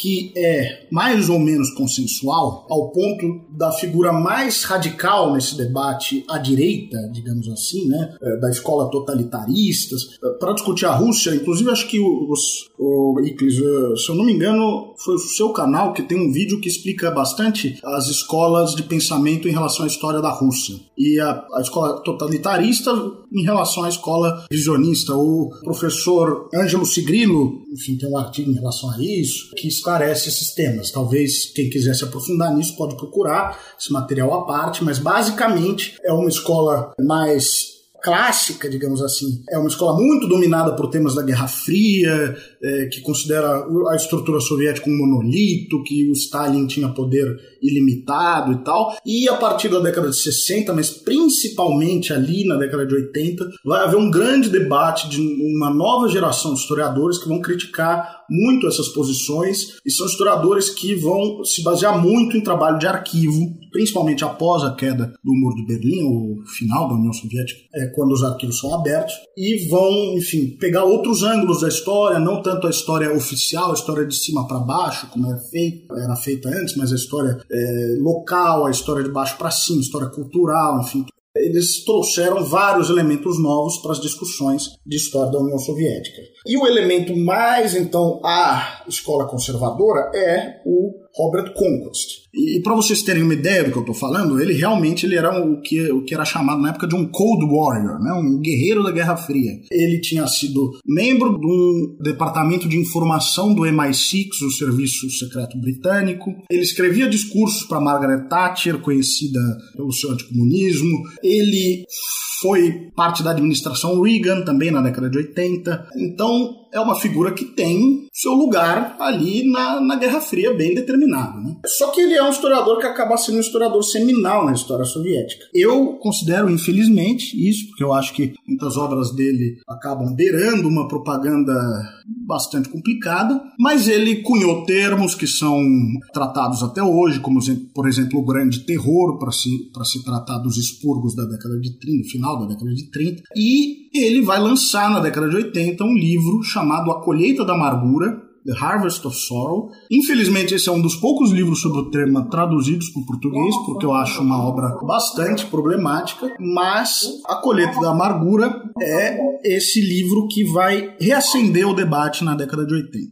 Ele vai ser financiado por uma associação de ucranianos no Canadá, justamente, em conjunto com ucranianos, com comunidades ucranianas dos Estados Unidos, é, mas vai ter esse financiamento aí dessas comunidades e ele vai fazer ressurgir esse debate, porque era um tema que não era tratado pela academia. A academia tratava da coletivização, a academia tratava da desculaquização, a gente vai falar disso, mas tratava muito pouco justamente dessa fome e do volume da fome. E o Robert Conquest vai chegar trazendo números incríveis, de 10 milhões de pessoas mortas, enfim, e detalhando, né, é nesse momento que essas histórias de canibalismo, de histórias absolutamente terríveis começam a ganhar maior publicidade, ele vai trazer os horrores, os detalhes dos horrores com fontes complicadas, ele usa, além daqueles livros que eu mencionei, alguns dos quais são pura propaganda antissemita, ele vai utilizar nas suas fontes alguns, algumas reportagens daquele charlatão Thomas Walker. Ele vai também colocar até obra de ficção como fonte do escritor soviético Vassili Grossman. Então eu acho que é um trabalho ali complicado. Mas ele faz trabalho em arquivo, enfim, depois do final da União Soviética,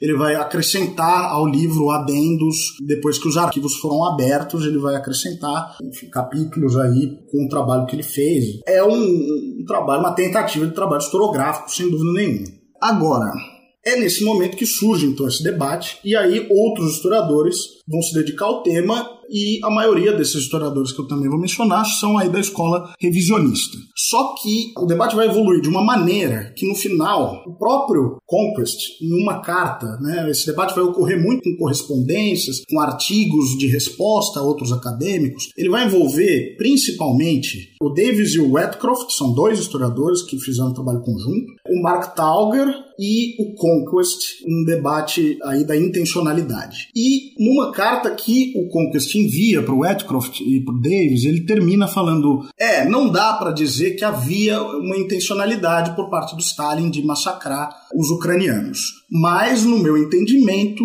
ele colocou o interesse soviético, o interesse do Estado soviético, antes do interesse de alimentar os camponeses. Dessa forma, ele foi conivente com a situação de fome. De modo que eu acho justo que a gente coloque como mais ou menos um consenso na academia hoje de que não houve a intenção de causar a fome. Porém, o debate grave, o debate intenso está nas razões dessa fome. Se não houve a intenção, por que, que essa fome ocorreu? E aí vai haver um espectro entre os historiadores, desde aquele como Robert Conquest, que vai colocar toda a ênfase no fator humano, então a fome foi causada pelo governo soviético pela maneira brutal como ocorreu a coletivização, por colocar o interesse soviético de exportar os grãos na frente de alimentar os camponeses, por erros ali cometidos, enfim, fator humano, até um historiador, o Mark Tauger, que vai achar que o fator principal, o fator decisivo é o fator climático. Então, que as duas colheitas anteriores ao ano de 1933, portanto, colheita de 31 e 32, teriam sido colheitas muito ruins e teriam sido colheitas ruins principalmente por causa do clima, por causa de secas. Como eu mencionei, secas ocorriam frequentemente, inclusive em 1921 houve uma fome terrível, consequência de secas. E, claro, entre essas duas figuras a gente tem várias outras que vão dar maior ou menor importância para o fator climático, maior ou menor importância para o fator humano.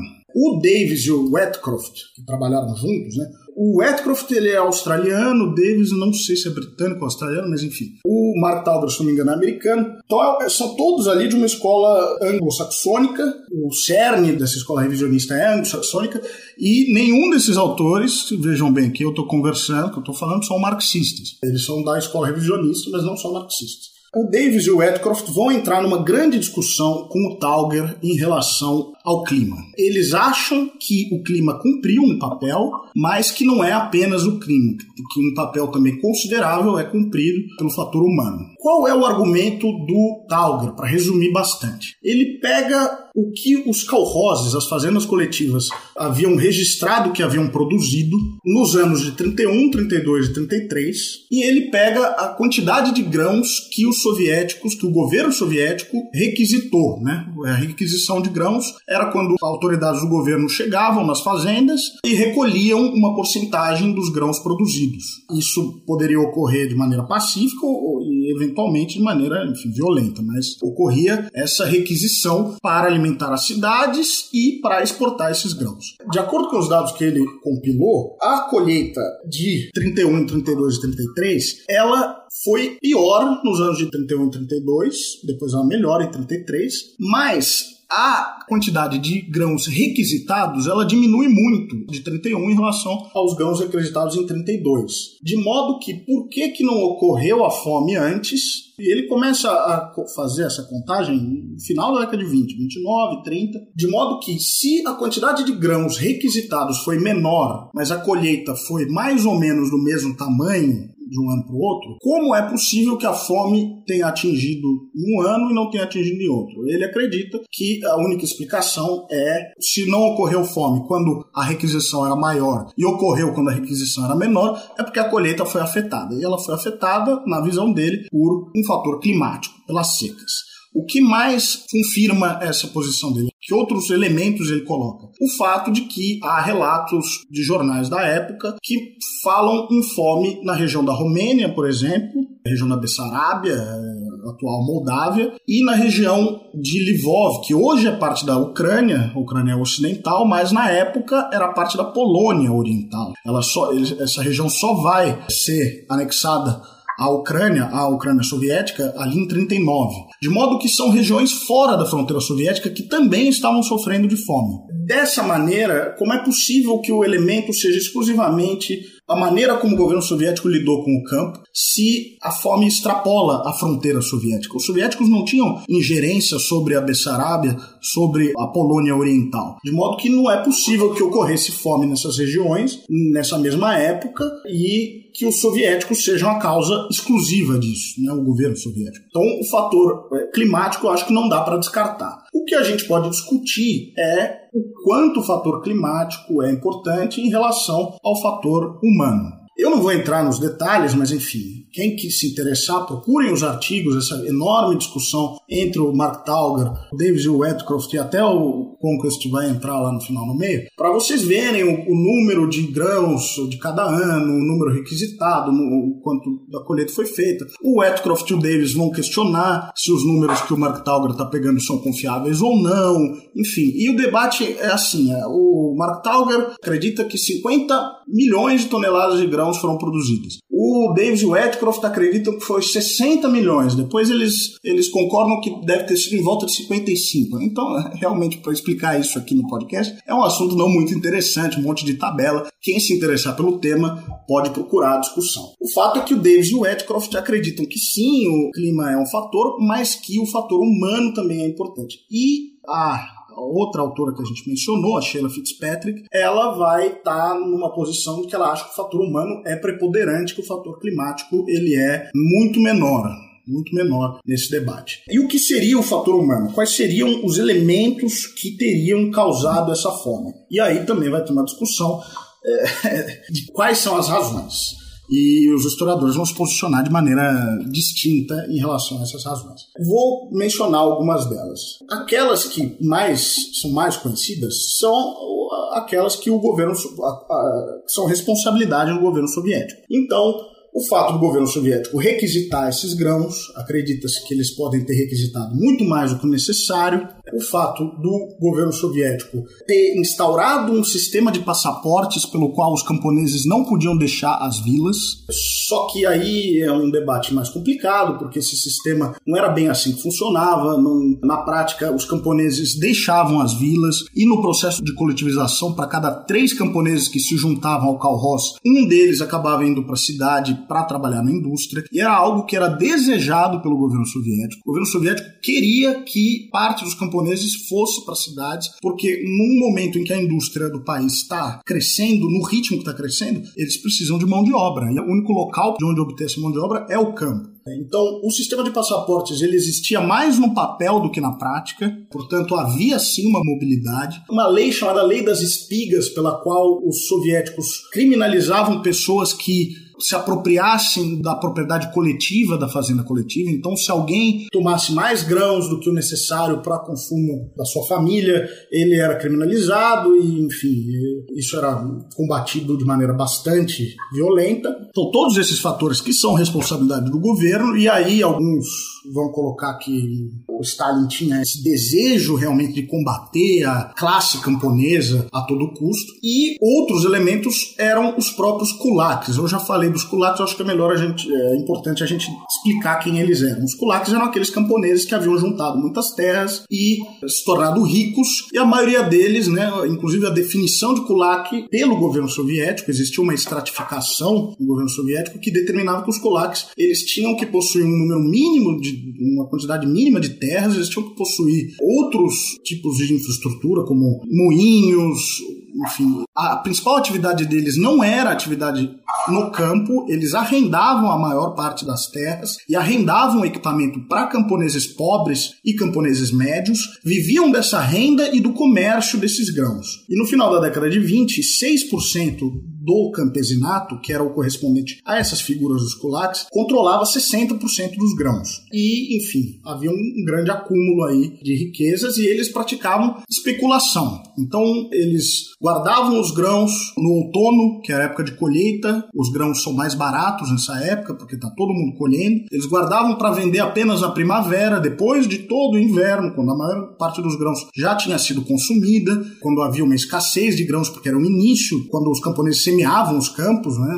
Então, eles especulavam com os preços, especulavam com os preços quando havia ameaças de guerra, e a gente está falando de um período em que a União Soviética acreditava de fato que começaria uma guerra, houve conflitos com o senhor da guerra da Manchúria em 1929, logo depois os japoneses invadem essa região. Na Polônia, o embaixador soviético tinha sido assassinado, enfim, havia a União Soviética desde a Guerra Civil, quando ela foi invadida por 14 potências, né? apesar da guerra ser chamada civil, ela foi invadida por 14 diferentes países. Então havia uma expectativa de que ocorreria uma guerra. E os kulaks lucravam com esse tipo de especulação. Essa foi a razão, inclusive, uma das razões para o governo soviético decidir pela coletivização forçada, pelo embate contra os kulaks. E quando começou essa coletivização, ao invés de entregar os seus animais, os kulaks começaram, como você mencionou, a sabotar a coletivização, matando seus animais, queimando seus estoques de grão, e houve uma matança tão grande de animais ali na virada das décadas, de 20 para 30, que mais ou menos metade das cabeças de gado da União Soviética foram sacrificadas em retaliação ao processo de coletivização. É evidente que isso também vai contribuir com a fome para os anos seguintes. Né? Os animais eles não serviam apenas como alimentação, a carne deles, mas eles serviam também para tração. A agricultura russa no período era uma agricultura extremamente precária, uma, uma tecnologia é, muito rudimentar, quase pode-se dizer até medieval.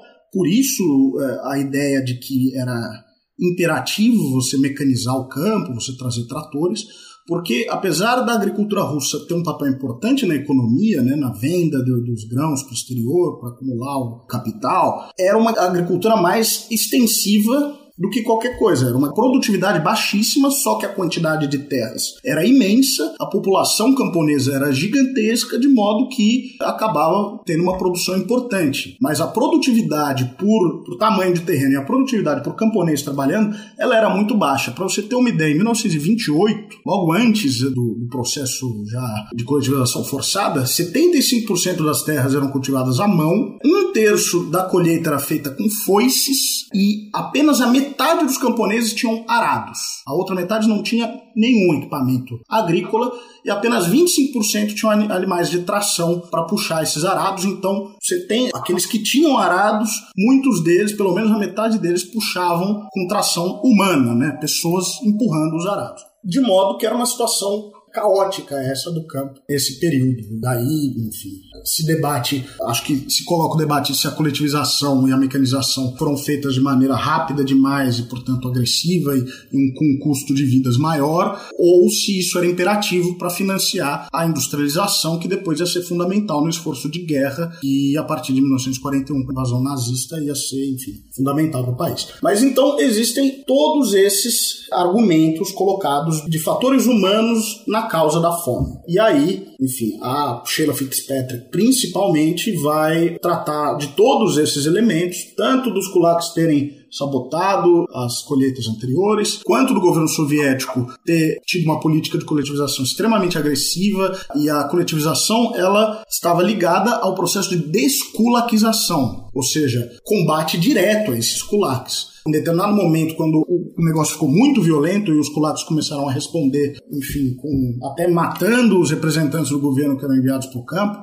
foi uma verdadeira guerra no campo. E os bolcheviques utilizavam terminologia de guerra e tal, e o processo de desculaquização vai ser um processo violento e vai ser um processo que vai ocorrer, inclusive, com erros graves, com excessos graves, que os excessos são tantos que até o próprio governo soviético vai reconhecer que ocorreram excessos e o Stalin vai escrever escrever um artigo chamado Atordoados pelo Sucesso, que vai dar um break na desculaquização, porque ele vai narrar uma série de eventos ocorridos em que foi usada violência contra pessoas que não eram kulaks, foram incluídos na categoria de kulaks camponeses que não deveriam estar nessa categoria, e o, o processo de desculaquização era um processo violento. As propriedades da pessoa identificada como kulak eram tomadas, e muitas vezes essa pessoa era obrigada a abandonar a vila onde vivia e era exilada numa outra região do país. Agora, era um processo que era organizado no nível local. Os outros camponeses, os camponeses pobres e camponeses médios, em russo Bedniaki e Sredniki, né, junto com os kulaki, são as três categorias dentro do campo, eram eles que montavam os comitês e que realizavam a desculaquização. Então ocorria de, numa vila, alguém que tem um camponês médio, um camponês pobre, que tem maior controle sobre a vila, um, sobre o comitê da vila, e deseja a propriedade de um outro camponês, ele vai apontar aquele camponês como kulak, independente se ele era ou não. Ocorre de, causa de desentendimentos pessoais, algumas pessoas serem acusadas de enfim. Todos esses excessos foram apontados até pelo governo soviético, de modo que sim, ocorreram, sem dúvida nenhuma, violações até mesmo da legalidade dentro do modelo de coletivização forçada. Enfim, para resumir, é mais ou menos a posição desses historiadores que a gente mencionou é essa. Em relação à intencionalidade, a imensa maioria considera que não houve. Se até mesmo o Robert Conquest, no final, deu o braço a torcer, é porque é muito difícil mesmo de provar essa intencionalidade. E um exemplo disso é que apenas três anos após o chamado Galadomor, a fome, começam os processos de Moscou, os expurgos de Stalin, né, como são conhecidos, às vezes é chamado até de grande terror. E nessa ocasião, nós temos documentos em que o Stalin ele assina listas de execução de centenas de pessoas consideradas traidores. E ele não esconde, né? Quer dizer, não há uma tentativa de esconder essa documentação. A gente pode discutir os motivos, se ele achava que a história estava do lado dele, se ele achava que esses documentos não viriam à luz, mas o fato é que ele, e não somente ele, vários dos colaboradores dele, Molotov, Varashilov, enfim, assinavam esses documentos listando pessoas que seriam fuziladas. De modo que, porque ele teria tido o trabalho de esconder toda uma complexa conspiração na qual ele desejava eliminar o povo ucraniano pela fome, né, um esquema que exige um planejamento, mas no caso dos grandes expurgos ele não teve a menor preocupação em tirar o corpo fora, é, enfim, esconder as evidências do que ocorreu. Na minha opinião, porque simplesmente não houve essa intenção.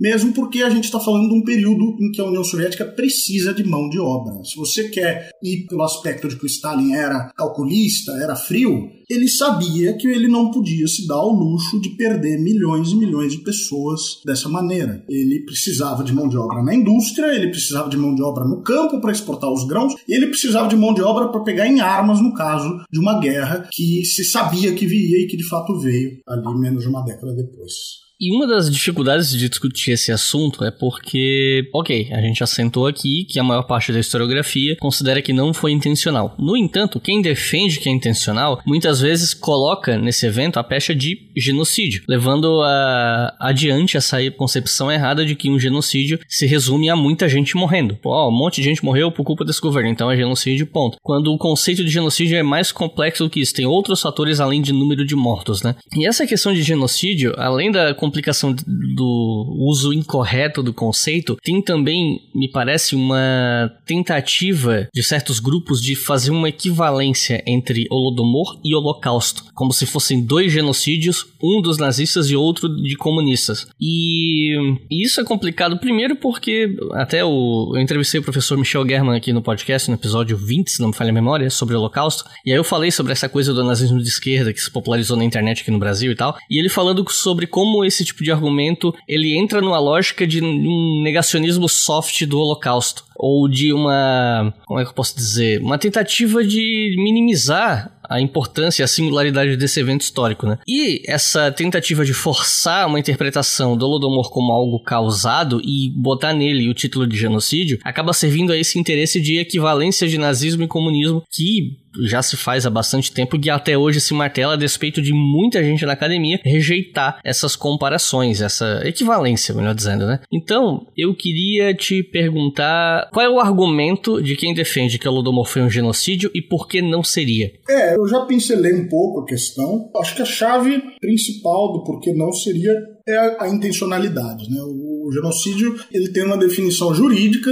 na lei internacional que determina que deve haver uma intencionalidade de matar. O segundo elemento, como eu já também mencionei, é o grupo específico. A gente mostrou que muito difícil a gente estabelecer através das fontes que nós temos, dos documentos que nós temos, que houve uma intenção de matar e que essa intenção tenha sido voltada a um grupo específico. Então, esses são os argumentos que fazem com que muitos não aceitem a ideia de que o Galadamor foi um genocídio. Aqueles que propõem que sim, que foi um genocídio, eles vão, e a maioria deles vai fazer isso é, antes da abertura dos arquivos, vão identificar uma intenção do governo soviético de eliminar os camponeses como classe ou eliminar os ucranianos como nação até coloquei né, a questão do estraticídio, tanto a, não encaixa o conceito que houve uma tentativa de criar um conceito novo para que isso fosse contemplado, para que o, o Galadamor fosse contemplado como um genocídio. Mas, é como eu disse, é uma questão atual, uma, um debate que diz muito respeito à política contemporânea. E hoje em dia são muitos os países que aceitam o Galadamor como um genocídio. E a própria Rússia,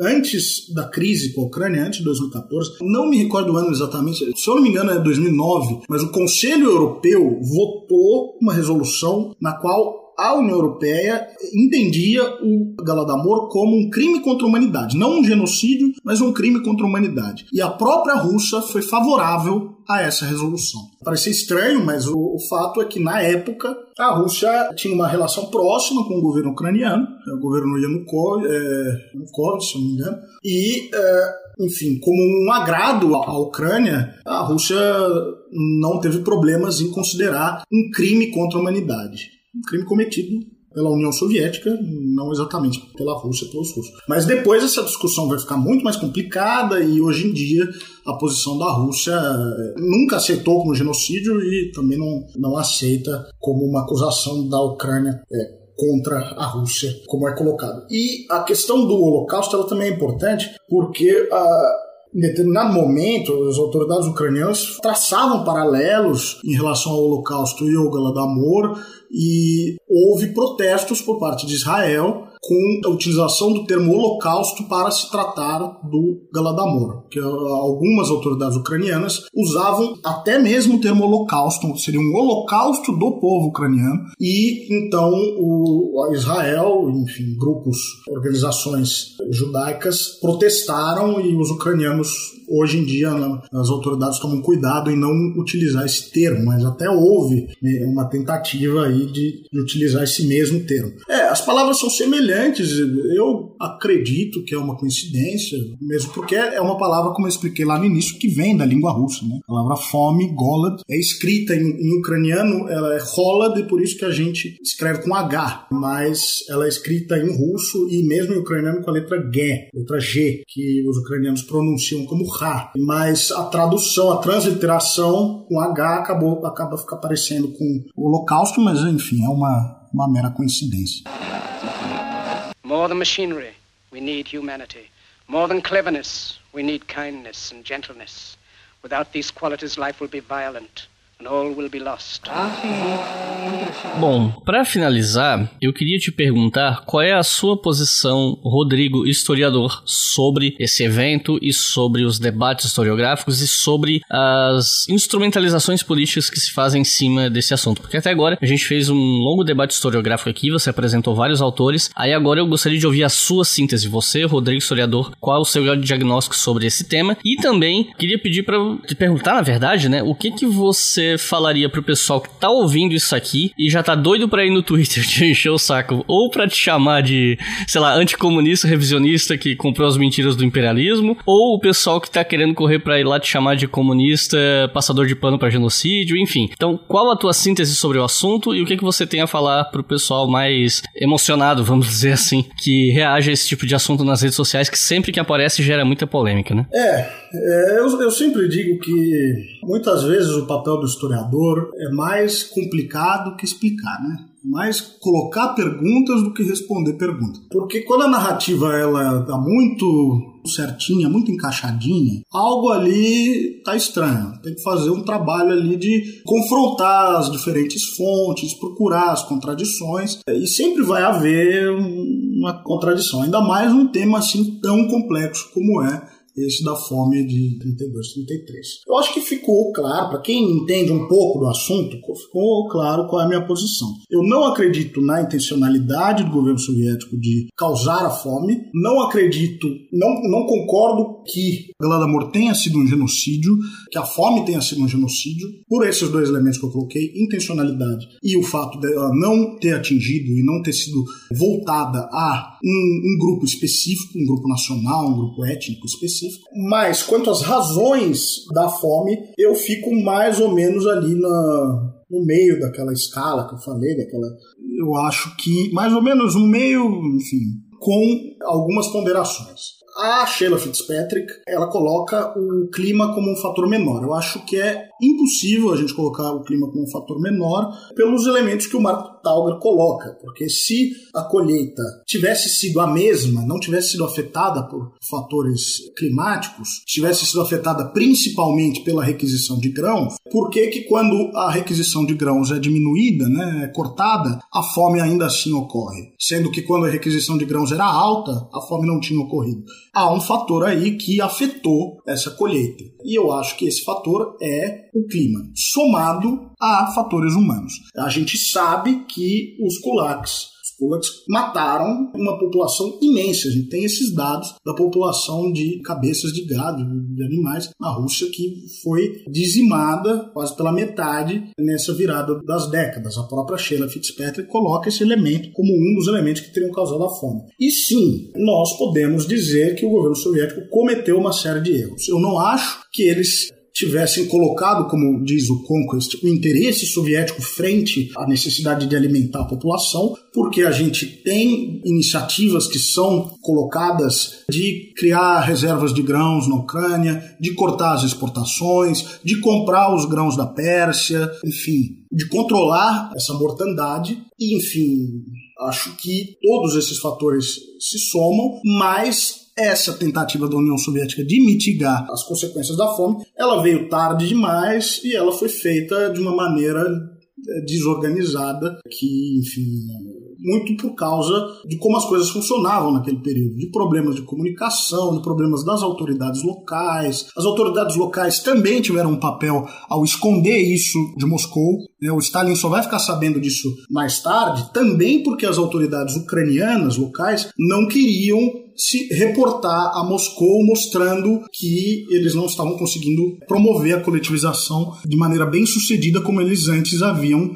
afirmado que estava ocorrendo. Né? Eles haviam dito que estava tudo bem, a coletivização anda a passos largos, e de repente um problema tremendo desses, eles tinham medo de punição, enfim, para preservar a própria posição, eles retardaram em revelar a gravidade do problema lá para o centro, para Moscou. Agora, eu acho que a questão da intencionalidade é bem fechada. Também porque muitos daqueles que cuidavam da questão eram ucranianos, né? A gente está falando do governo da República Socialista Soviética da Ucrânia, a maioria do governo era ucraniano. Por que, que ucranianos desejariam matar ucranianos? Eu acho que é muito difícil defender uma posição dessas.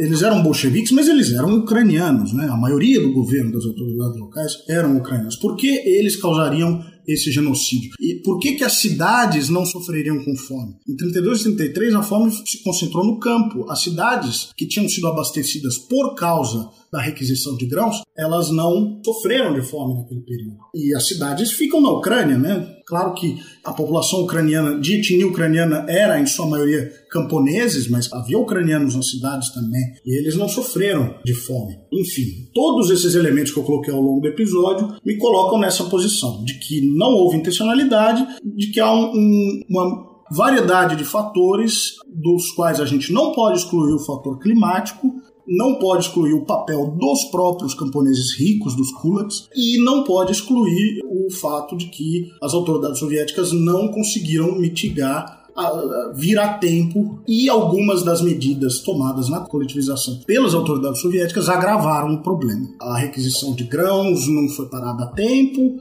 é, enfim. E a relação com os camponeses sempre foi uma relação de desconfiança, uma relação de violência. Então, todos esses elementos formam, eu acho, esse quadro. Quem quiser vir me xingar no Twitter, por favor. Normalmente, se a pessoa vem com questionamentos respeitosos, eu procuro conversar numa boa com todos. Inclusive, teve gente que me xingou pra caramba no Twitter, depois parou um pouco, foi ler o que eu tinha escrito e começou a ponderar, e, enfim, e colocou questionamentos ao que eu tinha escrito, mas aí de uma maneira respeitosa. Eu acho que é válido sempre o debate, é um tema extremamente polêmico, mas eu procuro sempre fazer, enfim, essas discussões de maneira embasada e, e esse, inclusive, não é o tema que eu mais estudei na minha vida, não é o tema que eu mais gosto de tratar. A minha especialidade é a história da União Soviética nesse período, mas especialmente os expurgos, ali de 36 a 39. Mas, enfim, eu gosto de tratar de temas mais leves do que esse, mas acho importante, acho uma discussão importante. Eu fico feliz pelo convite, agradeço muito que tenha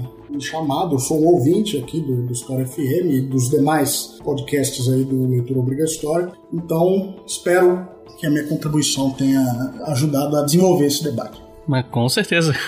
eu nem esperava que um dia eu ia gravar sobre isso, porque eu tava esperando alguém que tivesse um, um, conhecimento realmente significativo da historiografia do assunto, né? E aí quando eu te encontrei, eu pensei, bom, tá aí, chegou o momento, né? Então, pô, agradeço muito a participação.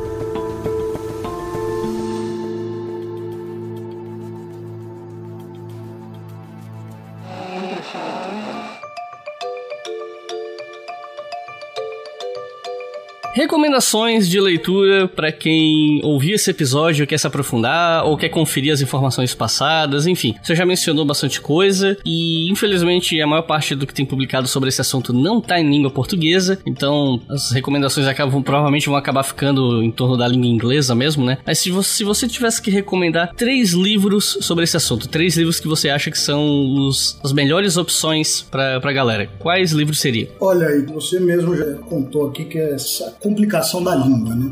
Eu vou tentar pegar alguns elementos de diferentes posições. Vou juntar num bloco dois livros que são da posição. E, e olha, eu não estou recomendando esses livros, eu mesmo acho que são muito problemáticos, mas enfim, eles são inevitáveis. O livro do Conquest é inevitável porque lançou o debate, e são dois livros que foram traduzidos para o português. Agora, leem por sua conta em risco, tem muitos problemas, mas Robert Conquest escreveu esse livro chamado A Colheita da Amargura, foi traduzido, e uma outra figura também extremamente problemática, muito imiscuída nas discussões políticas hoje, sobre a Rússia, sobre a Polônia, que a Anne Applebaum escreveu A Fome Vermelha. Esses dois livros foram traduzidos. Eu acho que eles são parte do problema pelo qual esse debate ele é tão complicado e tão politicamente carregado, porque ele, esses livros recebem uma atenção muito maior do que livros academicamente muito superiores. Então, eu queria pedir para você passar pra gente assim, quais esses livros que você considera que são melhores, que estão mais atualizados e menos engajados com esses debates políticos e as intencionalidades ideológicas e tal. Se você tivesse que mencionar uns dois ou três aí, quais seriam? Mesmo que eles estejam em inglês. Então, tem um da Sheila Fitzpatrick que trata justamente desse tema. É, o tema é mais sobre a coletivização, mas a coletivização é o que leva, né, a porta de entrada para o tema da fome. Ela não vai falar falar do Golodomor especificamente, muito longamente, ela vai tratar da fome, mas ela vai tratar principalmente das razões do tratamento dos camponeses sob o governo soviético. Esse livro se chama Stalin's Peasants. Se traduz aí como Os Camponeses de Stalin. Quem não puder ler inglês pode procurar um livro dela também que trata aí de todo o período, desde antes da Revolução até os grandes expurgos, e ela vai tratar bastante da coletivização nesse livro, não de maneira tão aprofundada quanto em Stalin's Peasants, mas vai tratar que é o A Revolução Russa, foi publicado no Brasil pela Todavia. Eu acho que o Stalin's Peasants não foi traduzido, tenho quase certeza. Mas esse outro livro foi traduzido, quem não tiver a possibilidade de ler o Stalin's Peasants pode procurar A Revolução Russa, da Sheila Fitzpatrick. E um terceiro livro que aí, né, eu tinha pensado nesses blocos de três posições muito distintas, é um livro que vai ser publicado em português, um livro também polêmico, que é o chamado Fome, Fraude e Fascismo, do Douglas Totler. Douglas Tottle era um sindicalista canadense e justamente essa discussão, como eu expliquei, ela surgiu ali, ressurgiu no Canadá, na década 80, muito forte. Muitos acusam o, o Tottle de ter, desse livro, na realidade, ter sido compilado na União Soviética, pela, com a ajuda ali da KGB, enfim, da Academia de Ciências da Ucrânia Soviética, e que ele só teria publicado como uma peça de propaganda soviética. Ele vai tratar de como essa história eh, foi falsificada ali por aquele magnata, os conglomerados de, mídia e tal, e toda essa história que ele conta, a gente sabe hoje que de fato ela foi falsificada, né? Esse Thomas Walker já na época foi desmascarado. Então ele vai tratar muito de como o Golodomor virou esse tema. Mas ele é um livro que está inserido ali no debate da década de 80, é, então ele vai ser um contraponto ali ao livro do Robert Conquest, um contraponto já uma posição claramente pró-soviética, vindo de alguém que tem ligações com a União Soviética. E é um livro que está sendo traduzido, vai ser publicado no Brasil. E é um livro fácil de achar em inglês também, para quem quiser procurar. Então eu acabei falando mais do que três livros, mas é um tema ainda não muito explorado. E quem quiser se aprofundar mesmo no debate, vá atrás daquilo que eu já falei, que é a discussão entre o Davis e o Wetcroft, o Stephen Wetcroft e o Davis. Não dá para recomendar um livro, porque é, é uma série de artigos, na verdade. O Talger escreveu um artigo, o Davis e o Wetcroft responderam e assim por diante. São artigos curtos e muito fragmentados em diversas coletâneas e revistas científicas. Então é isso. Rodrigo, tens alguma consideração final ou um último recado para os nossos ouvintes? Não, só queria agradecer. Se quiserem, né, o Iclis mencionou o debate no Twitter, se quiserem me procurar por lá e continuar o debate, arroba R-I-A-N-H-E-Z, Rianhas, é, ou para quem quiser temas mais leves, algo despretensioso, eu tenho um Instagram chamado Guia Rússia, arroba Guia Rússia. O meu trabalho principal hoje é guia turístico, não é na academia. Eu já eu achei que eu tinha abandonado totalmente a academia, mas me puxaram de volta. Hoje eu até estou escrevendo alguns artigos que vão, pela primeira vez, vou ter artigos publicados eh, em português no Brasil. Então eu estou até feliz com esse meu retorno à academia, mas de toda forma a minha atividade principal é guia turístico turístico, por enquanto, aqui na Rússia e em outros países do, da antiga União Soviética. Então, quem quiser conhecer o meu trabalho, pode me procurar lá no Instagram, arroba Guia Rússia. Então é isso. Muito obrigado a todo mundo que ouviu esse episódio até o final. E eu peço que vocês considerem a possibilidade de apoiar o História FM e os demais podcasts da casa, colaborando com a partir de dois reais por mês em apoia.se barra História, ou qualquer valor acima disso. Então é isso, muito obrigado e até a próxima.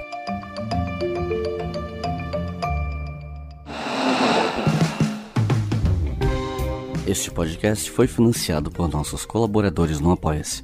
Acesse apoia.se barra e contribua para manter este projeto educacional gratuito no ar.